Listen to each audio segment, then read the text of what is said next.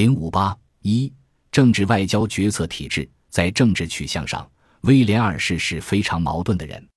一方面，他希望国内外将他视为一个开明的现代的君主；另一方面，他又推崇君权神授，极力突出君主在政治中的重要性。正如俾斯麦所评论的，威廉二世的政策以如下观念为依据：国王比别人更清楚地理解上帝的意志，并按照上帝的意志来统治。因此，要求人们俯首帖耳的信从不已。一八九零年，俾斯麦的下台为威廉二世的进一步揽权扫清了障碍，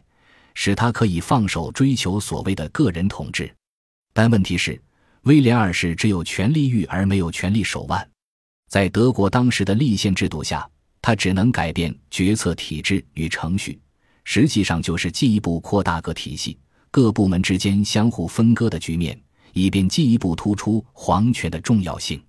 在政治外交方面，威廉二世对具体决策体制的改动并不多，主要是改变决策程序，以便突出自身的地位，同时频繁对职能部门的决策进行直接干预。一个比较典型的例子就是他取消了俾斯麦时期的内阁指令。该指令要求普鲁士大臣的所有报告应先经过首相再递交国王。这样实际上也确保了宰相能够发挥一定的协调作用，因此，俾斯麦在任时非常坚持这一指令。然而，威廉二世登基后很快废除了这项内阁指令，使每一个普鲁士大臣都可以绕开首相直接与皇帝接触，首相的协调作用实际上取消了。其次，威廉二世在决策过程中更多的依赖自己的小圈子，为了突出皇权的绝对性。威廉二世更倾向于通过与他个人关系密切的人来进行决策，甚至执行政策，而不是通过正式的官方渠道。在很多情况下，相关职能部门对这些事情并不了解。比如，在威廉二世的小圈子里，奥伊伦堡亲王的正式职务并不高，但他是威廉二世登基前的密友，对威廉二世的影响很大。一八九七年，比洛当上外交国务秘书，并进而当上宰相，就是由于奥伊伦堡的举荐。而赫尔斯坦因也是通过奥伊伦堡这个政治保护人，建立起了与皇帝之间的直通车。在二十世纪初，德国开始与英国进行激烈的海军军备竞赛时，威廉二世的做法也非常典型。他不是通过外交部，而是直接委托他的私人朋友。汉美航运公司总裁巴林与英国尝试接触，而外交部对其中的进展和困难基本上不掌握。总体上看，威廉二世时期德国的一些关键部门经常会出现体制失灵现象，正规的决策和办事程序被抛开，而采取一些非正式的、随意性很大的方式。在德国决策体制本身就相互分割的情况下。这种过多依赖小圈子的做法，使得有关部门之间的相互沟通和协调更成问题，进一步加剧了决策体制内部各自为政的局面。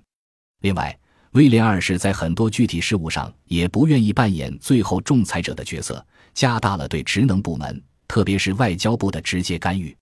他喜欢在外交文件和电报的页边空白上加上他的指示和感想，但这种批注过多。而且往往写得非常情绪化，用词激烈，很多时候让人觉得多余而可笑。此外，他也时常直接插手一些具体事务的处理。而作为最高权力者，威廉二世频繁在第一时间进行决策，往往使手下的高级官员们无所适从。外交国务秘书马沙尔曾感叹：“皇帝陛下把事情弄糟了，君主应该是最后发话。”但陛下却总想第一个发话，这是个巨大的错误。更重要的是，威廉二世本人根本不具备协调能力和进行宏观把握的能力。他对于具体事务和职能部门的干预，很多时候是跟着自己的直觉和情绪走，完全缺乏政策的连续性。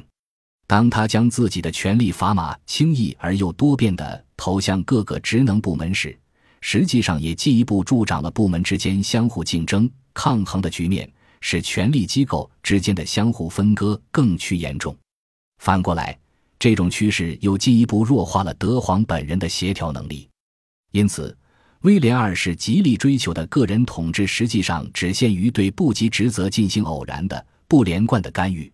在整个所谓的威廉二世时期，威廉二世本人在德国内外政策中所起的作用并不是决定性的，特别是在一九零八年《每日电讯报》事件发生后，他对职能部门的直接干预明显减少，一些重大决策实际并非由他做出。